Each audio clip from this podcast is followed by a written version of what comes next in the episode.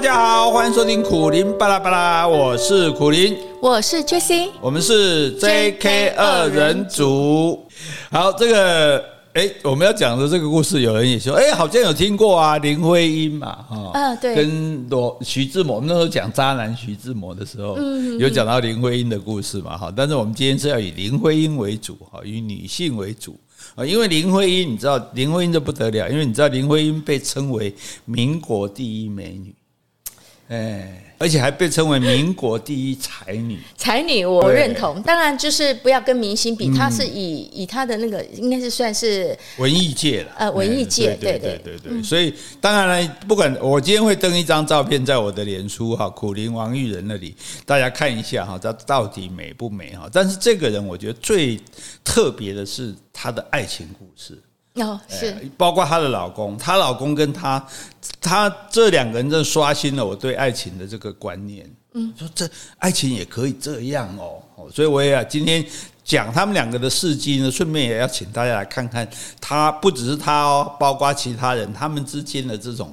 爱情，我说这这到底算不算是一种爱情？这种爱情，如果是你的话，可以接受吗？哈，所以不要太紧张，不要太那个说今天的主题会不会很严肃？哈，本节目是很难严肃起来的哈。而且爱情故事不应该是严肃的啊。是啊，是啊，但是因为大家因为林徽因跟梁思成他们本身，大家对这两个人不熟悉嘛。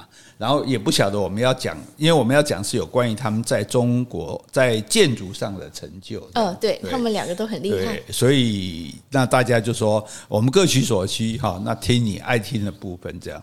那这个林徽因是一九零四年，刚好二十世纪初的时候在杭州出生的。那这个祖父是进士。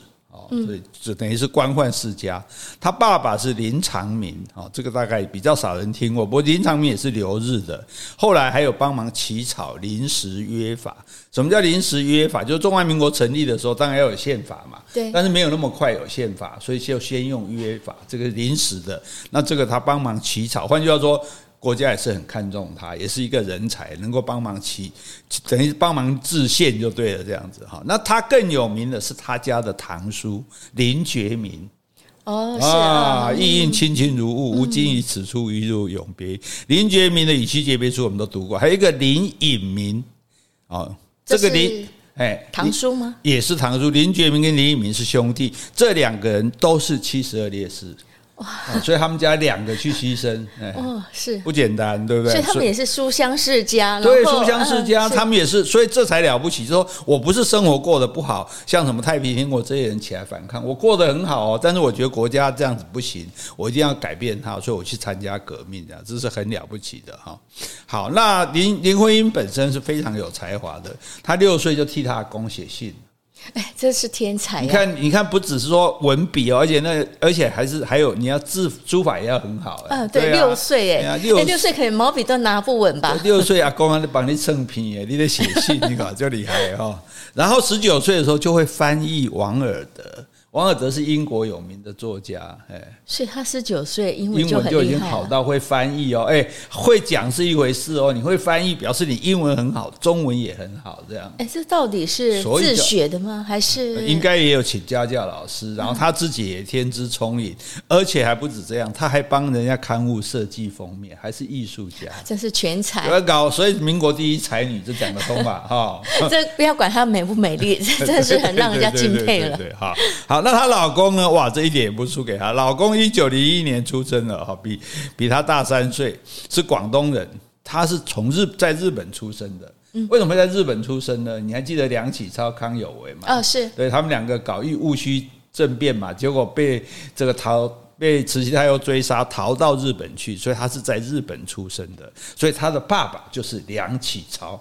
啊，对，鼎鼎有名哦，所以这两个都是这个有很有名的世家这样子。他的弟弟是叫做梁思永啊，也是一个考古学家。所以，哦，你说梁思成的弟弟，梁思成的弟弟，所以就给回来龙伯干丹的掉来了哈。好，那那他们两个怎么这个结缘的呢？是先是这个林徽因在一九二零年十六岁哦，就跟他的爸爸林长民，林长民当过中华民国的司法总长。还有外交部长哦，还曾经到国联去演讲。什么叫国联呢？二次大战之前，二次大战之后成立的是联合国，二次大战之前叫的叫做国联，是一样的国际组织就对了。到哎代等于说代表中华民国到联合国去演讲这个意思。那当然也不是简单人物啊，全全国这么多人，为什么你去代表这样？而且一定是会用，一定是用英文演讲嘛，哈。然后呢，林长民就带着这个女儿到一起到伦敦去生活，呃，吴京先要喝酒了哈，也有这个能力，然后考入这个圣玛丽学院。结果进了这个学院之后，哎，林徽因很特别，她对建筑开始发生兴趣。哦，了解。你看，她十六岁跟爸爸去伦敦生活嘛，是，所以她十九岁翻译王尔德，那就不意外了，因为她在那边也接受英文教育了。诶，是还是很意外，因为一般能够翻译书的人，大概其不是说你读，你还在读大学，不太可能啊。翻译家的话，大概都还要经过你很多年，你甚至你大学毕业之后，你要读很多这样的书，你的中英文造诣都很好，才能够翻译。对，对我我是说不容易，就是说，因为那时候我以为他十九岁之前都在中国生活，啊、那原来他十六岁有到伦敦生活一阵子了，就是环境上也有这个英文的教育了。那这个林长明他到了这个英国之后呢，在当然可能租个大房子，然后家里面啊。高朋满座，经常中外的名家、有名的英国的作家啊、文学家什么哦，然后中那包括去留学的，当然也都，既然有个老大在这里嘛，哈，大家就经常到他们家去聚会这样子哈。这个在以前就叫做沙龙啊，对，就是说在我也这个。像欧洲以前就我们家有个很大的客厅，然后经常聚会，这种是比较文艺聚会，不是开轰趴。大家可能都是一些文学、艺术、哲学的人物，然后大家都然后有个主题啊，几个主题大家来讨论这样子的这种这种哈这种沙龙哈好。那这时候很好玩，林长民跟徐志，那他认识徐志摩，他跟徐志摩干了一件事情，他们两个互相写情书啊。林长两个男生哦，嘿，林徽因的爸爸跟林徐志摩互相写情书，而且是用英文写的。这是目的是什么呢？而且念英文吗？而且内容非常的香艳。是啊，我爱你，要爱你爱我，我的心。这是为了出书准备的。我离开你的时候，把你的心留在留在你们家了。我现在看着那片叶子落下来，就好像。对，那这目的是什么？我不清楚。这个事情，呃，就是说也没有去问到说到底为什么他们两个人会做这个事情。如果比较简单解释，就是练英文嘛，他们不可能真的相爱嘛，因为他们写，因为他们的写法不是男生爱男生的写法，就本好像就你扮女生，我扮男生这样。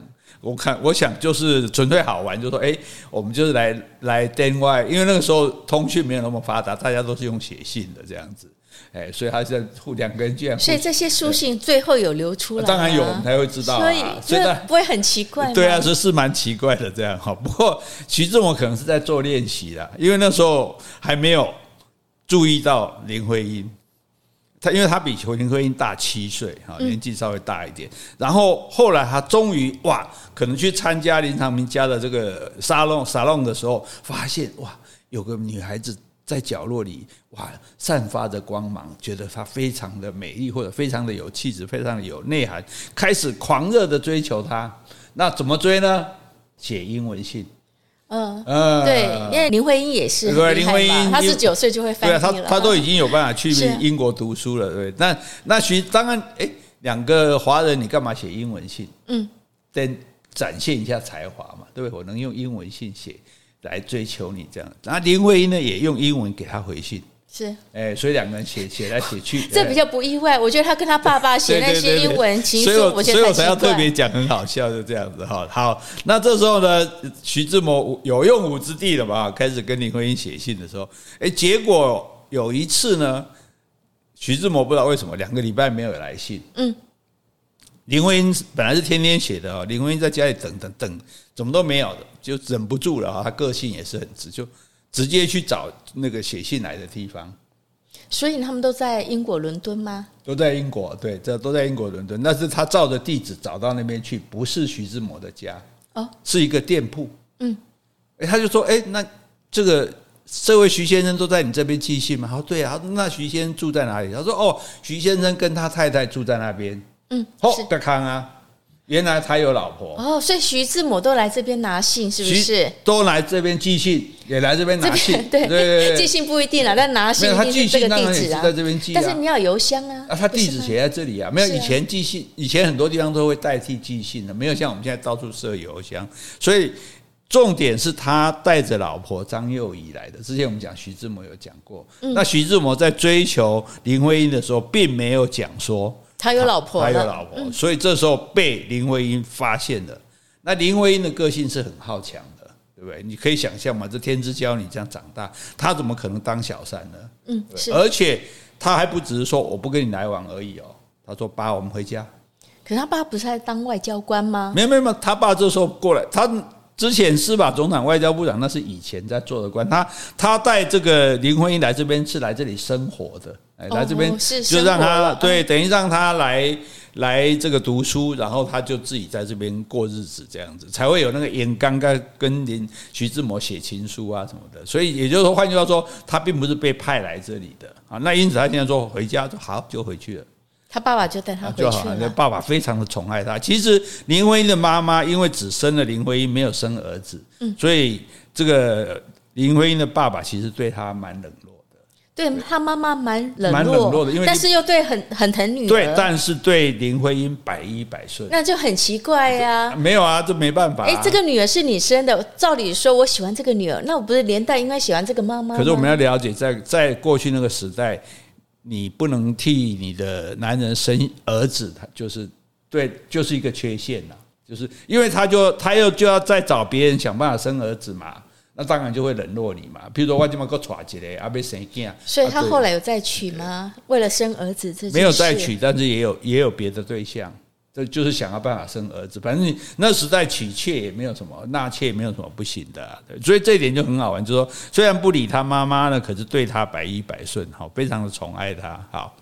那这个时候，我们来回头来看梁梁思成哈，梁思成这时候一九二三年的时候，梁思成已经从清华大学毕业了，然后直接接通学霸了，准备要去美国留学。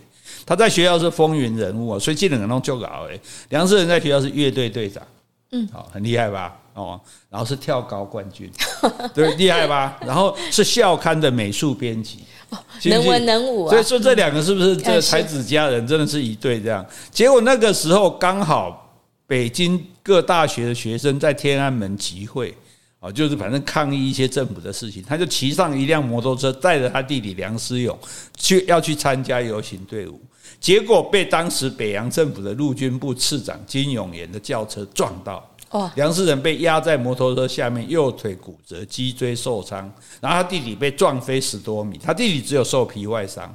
那这个车祸这么严重哦，诶。金永元在轿车上连下车看都没有看，嗯，哎，那警察都已经来了，要处理事故，他就丢一张名片出来，你看是多嚣张那个时候，对对对，好，然后就车子就开走了。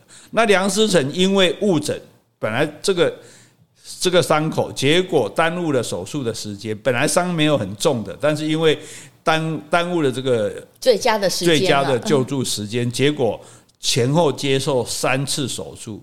腿骨还是没有治好，导致他右腿比左左腿短了一厘米，一厘米。接着让台义工的蹬这一卡了，嗯，这样子走路就会稍微有点跛。以前我有一个同学也是这样，要穿两个不一样高的鞋子来调整，这样啊，这对他来讲当然是一个这终身的伤害。这样，可是这个金永炎，哎，梁思成家族也是算是很够力的。刚刚介绍，哎，梁启超的后代，哎，金永炎。不得不出面道歉来承担他们兄弟的这个医疗费用，可是梁思成的妈妈就强烈的说：“肇事者你要给我承办。”那个司机吗？对，那照理讲，你这这个金永炎也有责任呐。结果呢，北洋政府就只好把那个司机替死鬼嘛，戴罪羔羊，就把他责任推给他，把他关起来了。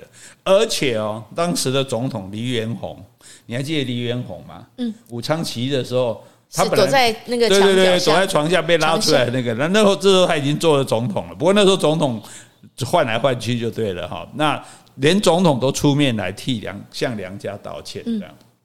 好，那结果呃，林徽因不是回来这个中国了吗？好，然后呢，跟梁思成在一九二四年的时候，哎，跟梁思成一起到美国去读书。哦，那梁思成本来对建筑是没有兴趣的，是是林徽因有兴趣。可是他们两个在交往的时候，林徽因就一直告诉他说啊，这建筑怎么怎么。结果梁思成说好，那我跟你一起到美国去学建筑。哦，是啊，这个女生很厉害哦，很有影响力。然后就到了美国宾夕法尼亚大学学建筑。可是呢，这个大学建筑系居然不收女生。嗯，什么理由不收女生？为什么呢？对建筑有什么问题？他他说，因为建筑。必须要常常一个人单身熬夜在那边画图，他认为女生没有这个体力，而且也比较危险。反正这鬼鬼打架理由是对的。这什么理由？对呀，就是反正不给女生读这样。所以林徽因去了，只好去念美术系。哦，可是建筑系所有的课他全部都去修，嗯，而且考试成绩比全班同学都好。所以他还是可以去修，只是没有学位而已。对，只是没有那个学位而已。对对对。然后，然后不但去修，还还成绩比人家好。然后后来他呃，一九二七年就以美术系的学士拿到美术系的学位毕业嘛。毕业之后呢，居然去建筑系当助教。欸那既然没有给你学位，但是又可以让你来这边当助教。哎，当助教是由由校方，比如说可能是这个教授来请。教授觉得说啊，我建筑系叫查波龙博山好，那这里美术系的导演大概来龙科统关会来来，你也做外助教这样子。好，所以后来林徽因是全中国第一位女建筑师。哦，因为之前也也都没有人学这个建筑。那宾夕法尼亚大学多年之后，在毕业典礼上。向林徽因追颁建筑学学系的这个学位，学士的学位吧，学位对，纠正这个自己的这个错误，就我承认你，你 虽然是我们的错了，不让你读建筑系，结果你读美术系兼读建筑系，还读那么好，还当助教，对不对？所以我们拍写我们不对啊，所以美国也很可爱，对，就嗯对，就。再颁他一个这个，而且这样从此以后应该会可以接纳女生来读建筑系。对啊，对啊，对啊，对啊，哈，这也是开风气之先哈。那一九二五年，他爸爸因为军阀那时候打来打去嘛，就他爸爸不小心被打死了。哦，而且打死之后尸体还不知道怎么会被当成日本人。那时候人很讨厌日本人嘛，就放火把那个把他爸的尸体烧了啊，所以不但是惨死，而且还被烧死这样。那林徽因就觉得说，那我不能在美国再继续混下去，我要回国去这样子啊。那在回国之前，要下决心赶快把学术学业结束。那一九二八年，他们两个就在加拿大结婚了。哎，然后结婚之后啊，毕竟有钱嘛，就去去蜜月旅行。蜜月旅行的时候，就到欧洲去，到欧洲考察各地的建筑。哦，是啊，因为你要实际去看啊，不是光。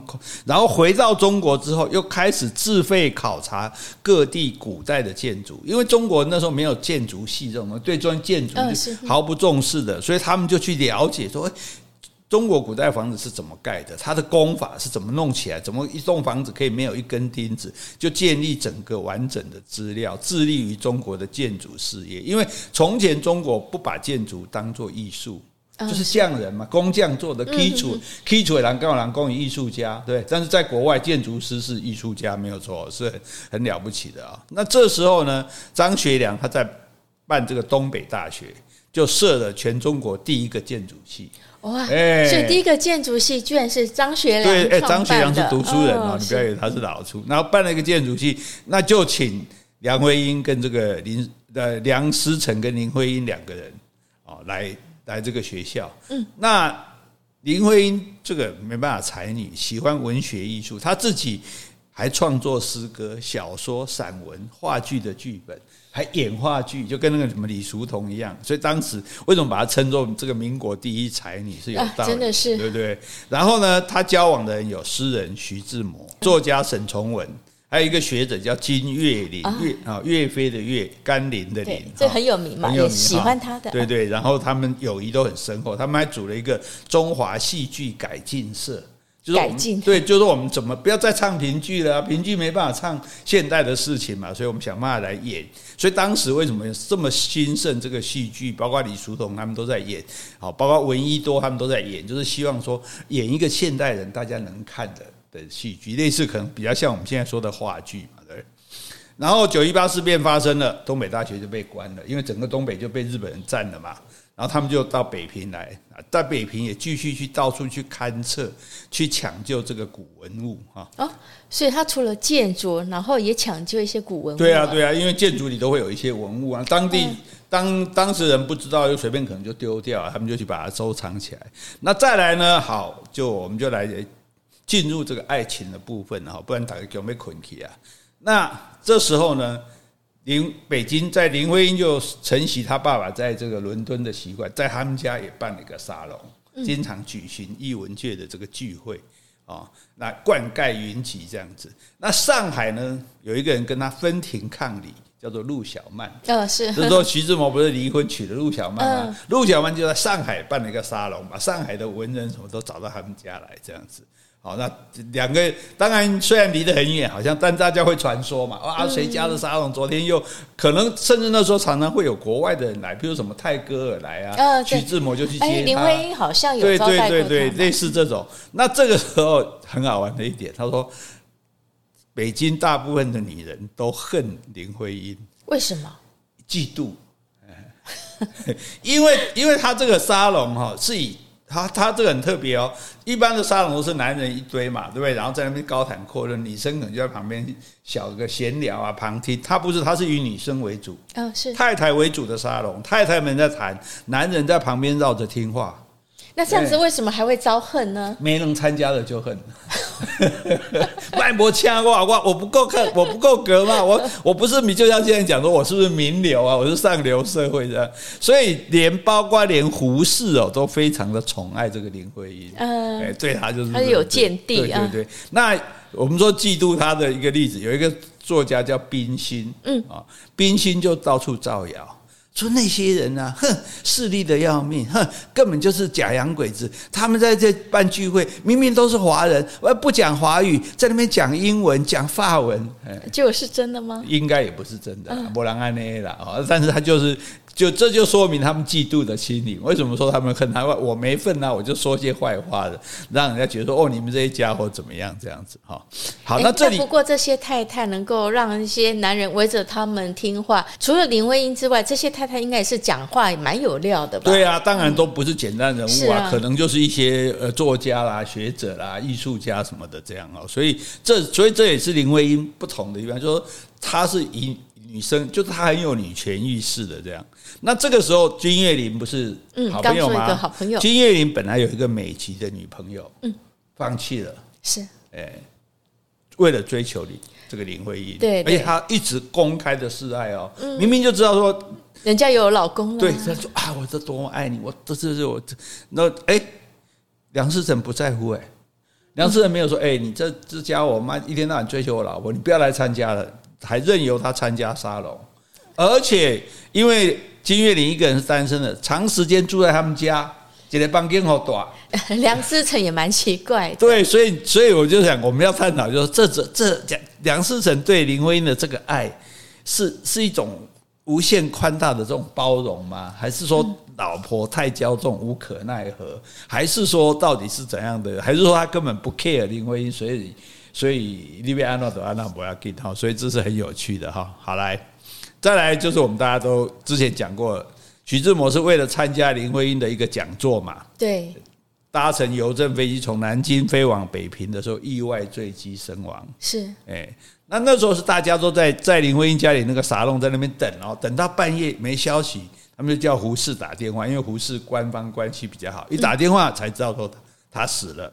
然后梁思成跟这个金岳霖当场一路就开车，直接开到坠机现场去去收尸就对了。哎，所以这个其实也很感人，因为它很远的路，哎，对，照理讲你也可以等尸体回来，你再去参加，他不是一路去开车到现场去收尸，而且捡回一块飞机皮，嗯，挂在梁思成家的墙上。是，所以我们上次讲的时候，我们没有很清楚讲，我们只是说哦，这个。林徽因虽然没有接受徐志摩的爱情，但是对他也是念念不忘，把飞机皮挂在他们家的墙上。可是这个飞机皮是梁思成去拿回来的，嗯，是。换句话说，梁思成也可以不拿，然后照理讲也不可以拿，因为这是现场的东西。可是梁思成就觉得说，你应该会想念这个，呃，想念这个徐志摩，不管说是是啊，就是当做好朋友好了哈，所以就。把这个皮挂在墙上。林徽因还写了一首悼志摩、哀悼徐志摩的文章来表达哀思。嗯，是，所以表示他对他也是很有感情，对，很有感情。而且后来林徽因因为徐志摩有一些手稿就放在他这边哦，可能说哎写的时候请他看啊，这样帮我指正一下，他就一直带着这个他的手稿这样子。可是呢，徐志摩死后，他的日记哈，不知道怎么样，就在被某一个女作家拿去了哦。那大家现在都不讲这个女作家是谁，那我那那我也一时也查不到。如果有人告诉查知道是谁的话，告诉我们这样。那他就拜托胡适说：“你去跟那个女作家把。”徐志摩日记要回来，因为我想看他的日记，想要知道他的一生这样子，因为他已经过世了。哎，这个日记算是很私密的东西，对，所以居然没有在陆小曼他们家里，对，然后在一个女作家那边，有可能徐志摩交给那个女作家，还是怎样不知道，所以这个事情就是一个一个公悬案就对。那可是这个女作家也答应了，胡适面子大嘛，这日记徐志摩这么多年来日记就。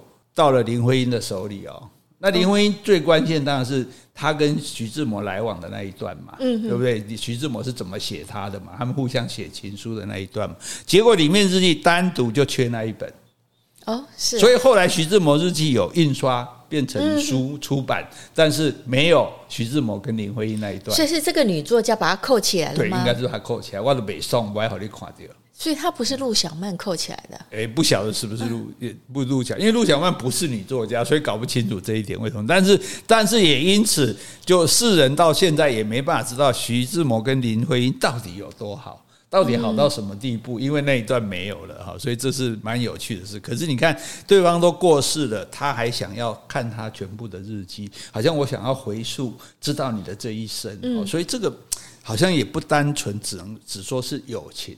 嗯，好像也有这个爱情在里面，只是说没有真那所谓的一般世俗的男欢女爱了哈。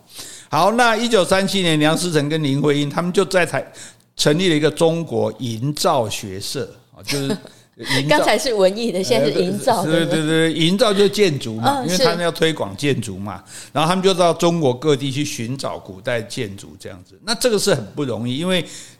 交通不便啊，又兵荒马乱，你知道那什么北伐啦，什么那些时期啊，所以他们冒着很大的风险，在十几年间踏遍中国十五个省、两百多个县，测绘拍摄了两千多件的古建筑的遗物，唐宋元明清都有。哇，等于因为这样子才把中国的建筑做一个整理。后来才有办法完成中国建筑史，要不然就没有了，要不然没有人做这个东西。那些这些做这些伟大的建筑，像我们去这个日本看到很多很漂亮的庙，有没有？对，那都是模仿唐代的建筑的。是，可是中国自己没有这种建筑了。后来他非常辛苦的在山西五台山找到一个佛光寺。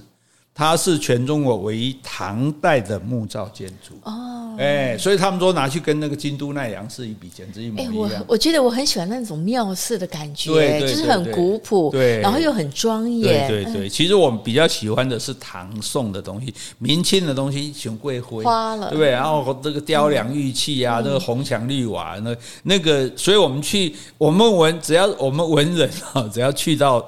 日本京都都非常喜欢，因为你觉得那个才是唐风，才是这个这个真正中国的风味这样子。好，那后来就开始抗战了。抗战的时候，他们就整个跟着逃迁嘛，迁到这个云南的这个昆明。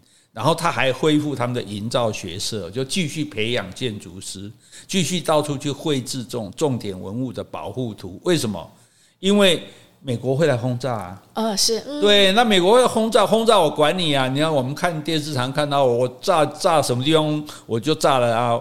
我不会管那么多。他把这些重点文物的地图提供给这个美国的，因为美国那时候有一些帮助中国的飞行员，就飞虎队还有没有？这个陈香梅的这样的有没有？他的老老陈纳德对陈纳德，他们就组志愿，等于是自民间自愿的组织一些。军的军队就驾着飞机帮忙中国军打日本这样子，那他们就偶尔就就会轰炸。那梁思成跟林徽因就提供这个地图给他说，这个是这个是重要文物，你不要炸到这里，哎，你不要炸到这个古城这样子啊。甚至后来盟军对日本国土进行总攻击的时候，梁思成还透过。美国驻重庆的办事处，跟他说：“你们去炸日本，这是打仗没有关系，但是京都奈良你不要炸。”啊，因为它有很多古建筑，所以他说建筑是社会的缩影，民族的象征，但是不是某一个民族的，它是全人类的共同财产。你如果一旦炸毁，是无法补救的。对，所以这个身心是很了不起，心胸，对不对？日本是我们敌人呢，南京大屠杀炸死他们，但他不是，他觉得说人归人，战争归战争，可是这个东西不是这个民族，是全人类共同的财产。这它的影响有多大？因为原来原子弹要炸的，除了广岛，另外一个就是京都。对，哎，之前听说，对对，所以后来想说啊，京都这个这么重要，没有炸它，所以其实梁思成是有很大的功劳的。奈良也没有被炸，那你吹牛说哦，那这就怎么知道是梁思成的功劳？奈良他后来被宣布是世界历史文化名城嘛，然后在庆祝三十周年纪念的时候，日本的朝日新闻特刊写说。日本古都恩人梁思成是，嗯，梁思成先生是我们日本古都的恩人，要不是他，这早就被美军炸了。好，所以这个人其实是非常了不起的啊，就是他有对对这个呃建筑的这种热爱，保护，对，而且他是。他的眼光不是说哦，只顾我中国或者只顾什么，而是说希望全世界的建筑都是整个人类文化的缩影，所以希望能够保护它，运用它的影响力，让美军没有炸到中国的这个这个重要的建筑啊，也让美军在炸美国的时候，奈良、京都这样有很多古重要的古建筑的地方没有受到这个轰炸啊，所以这个人你看其实是很了不起的哈。哎，我们上次看奥本海默嘛，那时候有说那个核子弹也是有一个是有一个领导人，他就说不能炸那个古都。对，有，因为他那个人他也是因为他跟他太太去过京都，是对去过京都，然后他又很喜欢这个地方。当然。这种事情都不是一个人决定的，对，可能他也这么讲，啊，梁思成也这么讲，然后日本啊，阿兵哥反正好吧，好吧，那就不要炸这里，反正对他来讲炸哪里是一样嘛。可是对我们来说影响就大了，对不对？要不然我们现在就那么漂亮，你现在回想京都那么漂亮，如果被炸烂，那那那怎么得了，对不对？是哦，那可是他们这时候因为是逃难打。整个整个那时候，连包括呃中国很多的大学都迁到西南联大，有没有？你知道那种就在那边成立，所以他们到这个地方去研究，在乡下的生活是很苦的，连电都没有，嗯，连厕所都没有。然后呢，因为他们也不是正式编制之内，说他属于哪一个学校，因为他们那个呃东北的建筑系已经没了，东北大学建筑系没了嘛，所以他们常常会三餐不继。东西都不够吃，然后有时候还会被轰炸。那梁家两个兄弟都得了肺结核，那时候很容易得这种肺结核的病。那没有地方住怎么办？结果梁思成跟林徽因两夫妻就自己盖房子，自己找一些材料啊 什么，这总要总要有个地方住嘛，盖房子。结果呢，金岳霖又来了，金岳霖还跟他们在一起哦，是金岳霖在旁边盖个侧房。我耳房，耳房，对对对对，我们才刚讲，我多嘛被盖的多少周会了，我你去做你去哦，我也不敢说，我就要进去住，我在旁边盖一间，我就要住你旁边这样。而且呢，这个最重要的是说，那林徽因到底爱不爱金岳霖？嗯，对啊，如果你爱我是你的事情，然后我老公不介意，你反正你也不会有男女，也不会有超越男女的界限嘛，对不对？可是林徽因这时候居然坦诚跟林杨世仁坦诚说。其实我真的是蛮爱金岳霖的哦，是啊，对，嗯，然后梁思成说什么？梁思成说，对啦，其实这个他觉得自己是一个比较死板的人，我就是梁思成认为自己他你看他对他是一个比较死板的一一板一眼的那种人，他觉得金岳霖这种文艺青年很浪漫，对。金岳霖是文艺青年吗？那时候其实那些人都算是文艺青年，对啊，对啊，对啊，好，然后。他就说：“那其实看起来你们两个真的比较适合，嗯，啊不然如果你觉得他愿意退让，对对对对对，他说那那你们就那这就找金岳霖来讲说，我们家我们家这个婚姻其实心里是爱你的，这么多年来你追他了哈，那那他现在也承认这个对你是有爱意的哈，那你看怎么样？结果金岳霖说。”可是我不能伤害我爱的人的婚姻啊！嗯，对啊，我如果爱林徽因，我怎么可以毁掉她的婚姻呢？对，但是你又紧跟着他们，紧跟着他，我就只要跟着他就好，我也没对他怎样，我只要看到他，我就满足了。可是 这很奇怪，你看着他满足了，但是难免这个女生会被你影响，而且她是有丈夫的啊。对啊，所以然后重点呢，金岳霖也不是随便讲一讲，金岳霖自己终身未娶。嗯，没错，他最后是没有结婚，哎，所以他也没有说我其实爱别人，我假装爱你，他也没有找我就是爱你啊，我爱你，我就是跟着你，然后呢，可是我也不要破坏你的婚姻，嗯，哎啊，所以就。就变成这样，三个人这样生活了，这样哈。所以金岳霖一直是梁思成家，一直是他的他们的邻居，反正你对你对，我对个对，一直是好朋友。嗯，然后晚年的时候，他甚至跟谁住跟这个梁从诫，就梁思成的儿子一家人住一起。啊，是啊，梁思成那时候可能不已经不在了，他跟甚至跟他儿子住，而且梁从诫叫金岳霖叫什么？叫金爸。嗯哼哼，就像换句话说，他儿子也把他当爸爸一样，所以可见梁思成是对他很坦然的。梁思成哪对于不介意，不可能讲吼，温囝跟你做会叫过你，叫你爸爸。对，所以这种，哎，杰西小姐评论一下，这种这种爱情，这三个人的爱情到底是很了不起、很很令人感动的真爱，还是说有点奇怪、无法接受呢？我要是他们三个的其中一个，我都不会选择这样的做法。嗯，因为你难免你的决定都会影响到其他两个。那你的意思说，如果你是梁思成的话，那你会怎样？呃，要么就是你带梁慧英走，林徽因走，呃、我退出来；呃、要么你滚蛋，你不可以来骚扰我。对哦，那如果林你是林徽因，你会怎么做？我要是真的，哎，我真的那么喜欢金岳霖，而且我先生也赞同的话，嗯、那我就跟梁思成。离婚，我跟金岳霖走。可是我先生会受伤害，而且我跟我先生的共同致力的建筑事业，我们还是事业上的好伙伴。那我就跟金岳霖断开，因为就像你之前，你那么喜欢徐志摩，你为了不当小三，嗯、你宁愿退出。嗯、那现在你虽然不是小三，你是大三，你也可以把小三退出去。那新名指大三，就是有人喜欢我，但我没跟他。那如果你是金岳霖，你会怎样？我离开，我爱他，我没看到他，我受不了啊！那是你的问题，你要解决你的问题，哦、因为你你会让两个人，我觉得都会受困扰。可是看起来他们过得蛮蛮和乐融融的啊。那就是他们啊。那你刚问我的意见，如果我是我的话，我不会选择他们的做法。所以他们三个也蛮奇葩的哈，是居然还可以三个人融洽的生活。嗯、明知道这个人对我老婆有意思，但是因为他也没有逾越什么这个。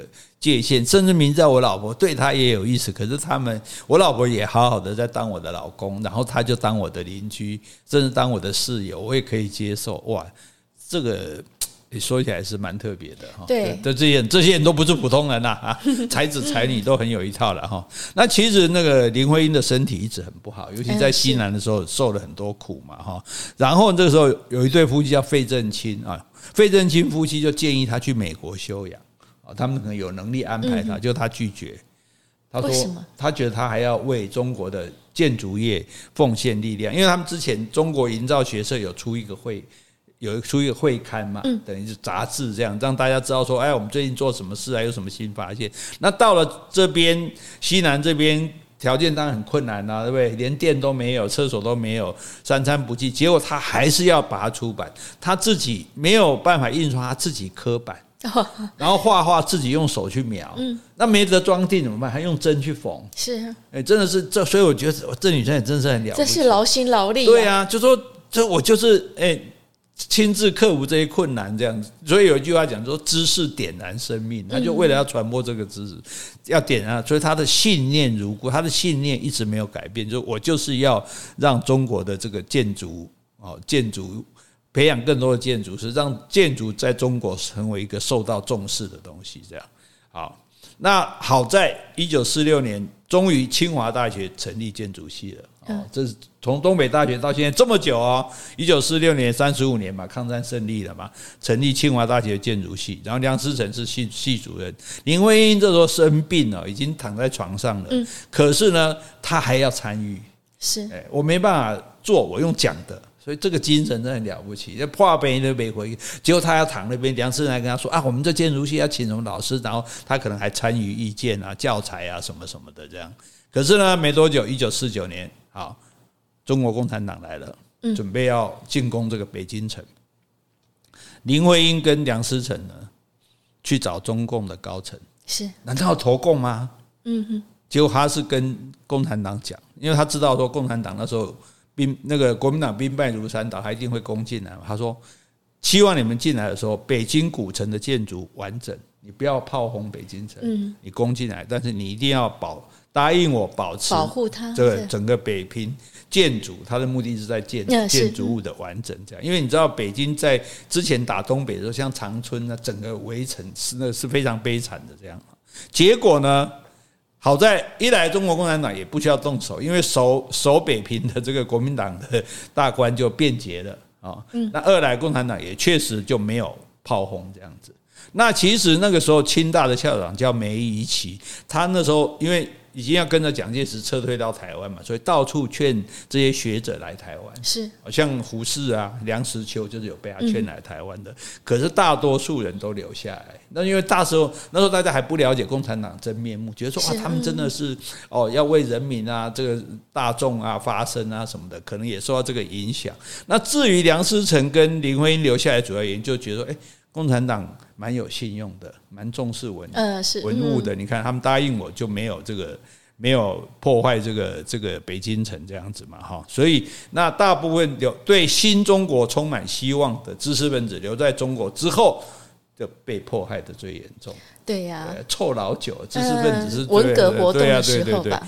那但是在这个之前呢，林徽因有参与去设计中国的国徽哦。中华人民共和国那个国徽有那个五星的国徽，还有他们八宝山有一个革命公墓，他也有设计，还有人民英雄纪念碑，他也有设计啊，所以他还是就即使身体很不好，他还是尽他的力量去去对做出这个贡献。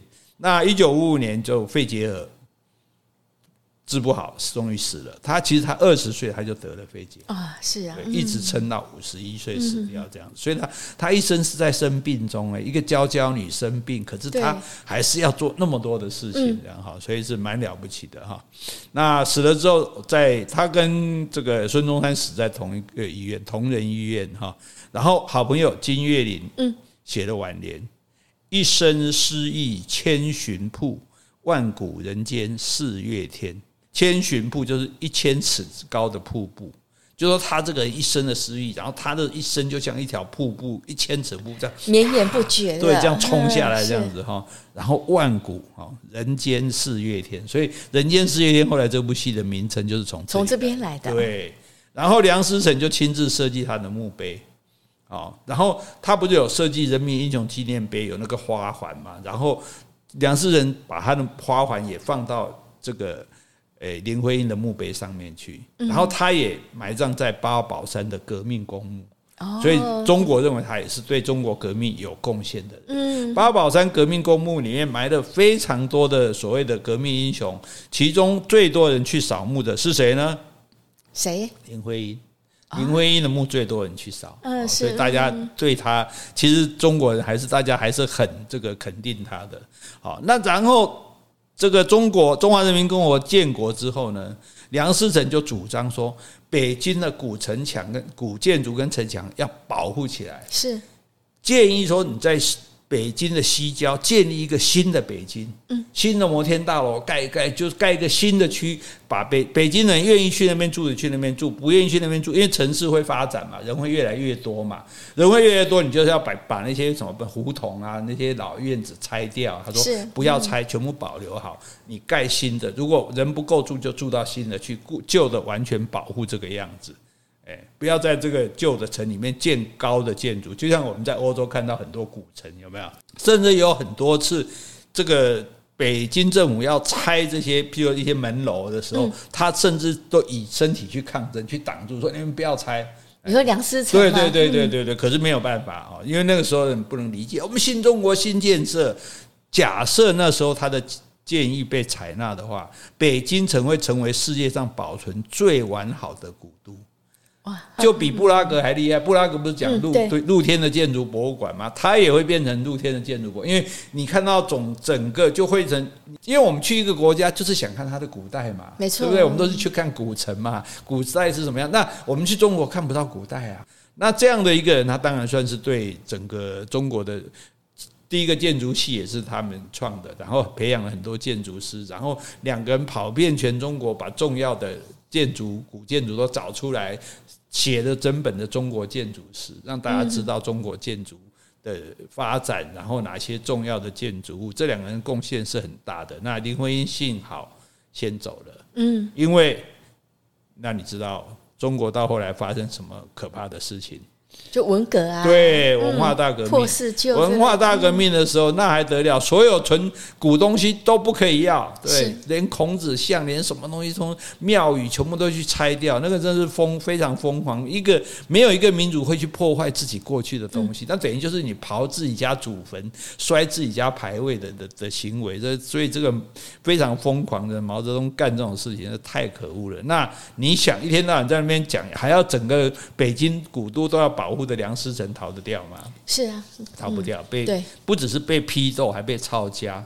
他收藏的全部图书资料都被没收，而且最惨的是说，抄家者在里面发现哈，他的太太林徽因的弟弟，嗯，有一把军刀，是军刀上面刻着“中正正”，蒋中正送的。嗯，哦，那蒋中正。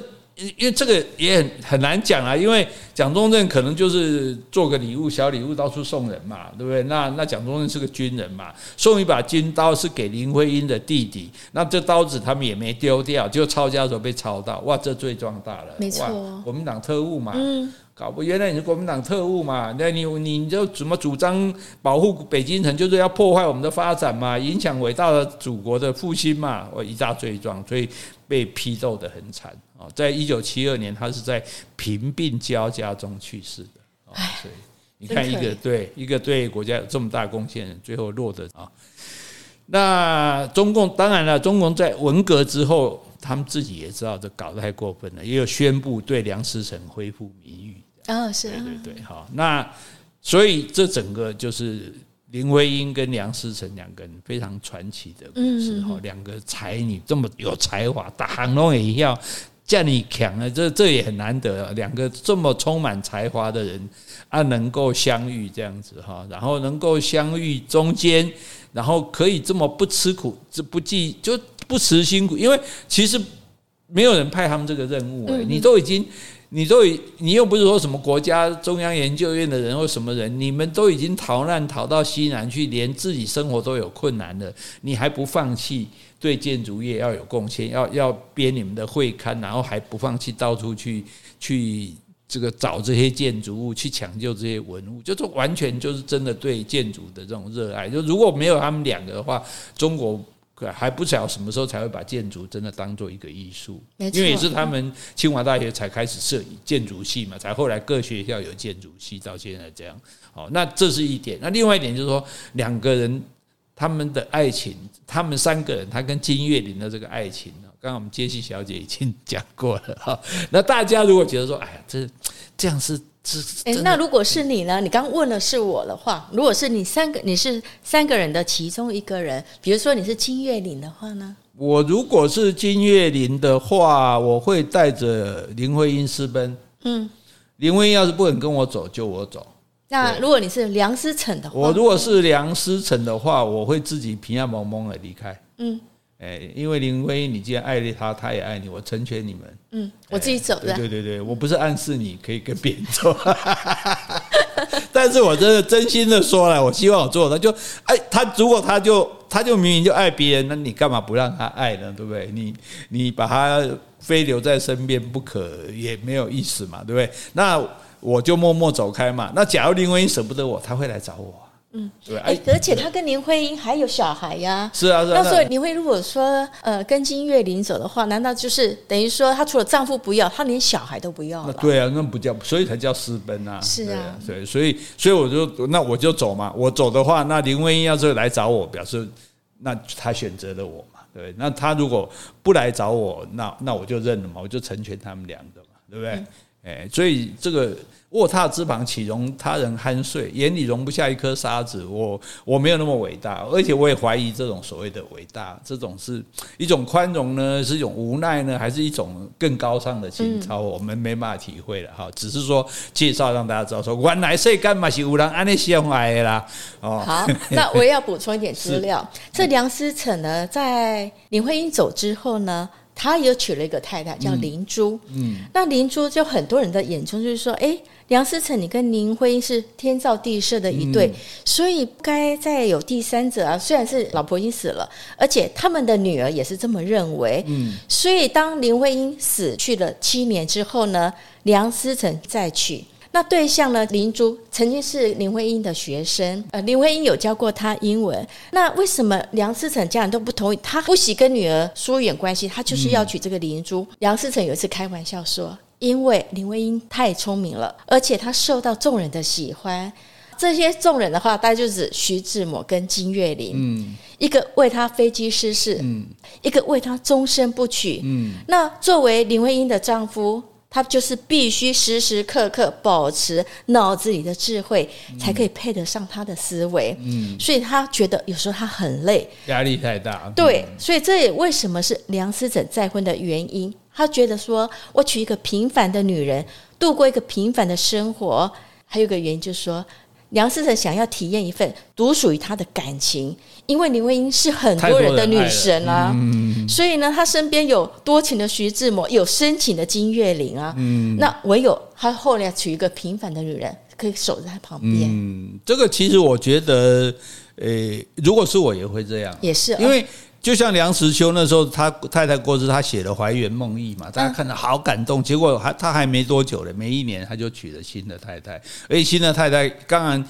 你现在想，不管他娶了谁，大家拿来跟林徽因比，一定都比不上。是，那问题是我老了，需要一个老伴，需要一个照顾我的人，嗯、听话的人，而不是需要一个我拿出来当门面。哇，这是我老婆，这种好像跟大家有点炫耀，或者是有点。而且大家抢着要。呃，对啊，对啊，所以我觉得其实梁梁，所以也许这就是梁思成之所以不得不那么宽宏大量的原因。嗯、因为梁思成如果显得很小气，哎，你们别过来，你们那可能对他形象也不好。好了，所以最后梁思仁终于做了这个他真心的选择。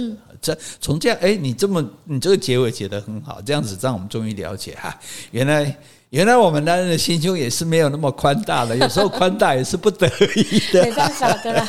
所以如果你要跟别人走的话，你小心一点，我会告诉你，你小心一点，我，我不见得会答应。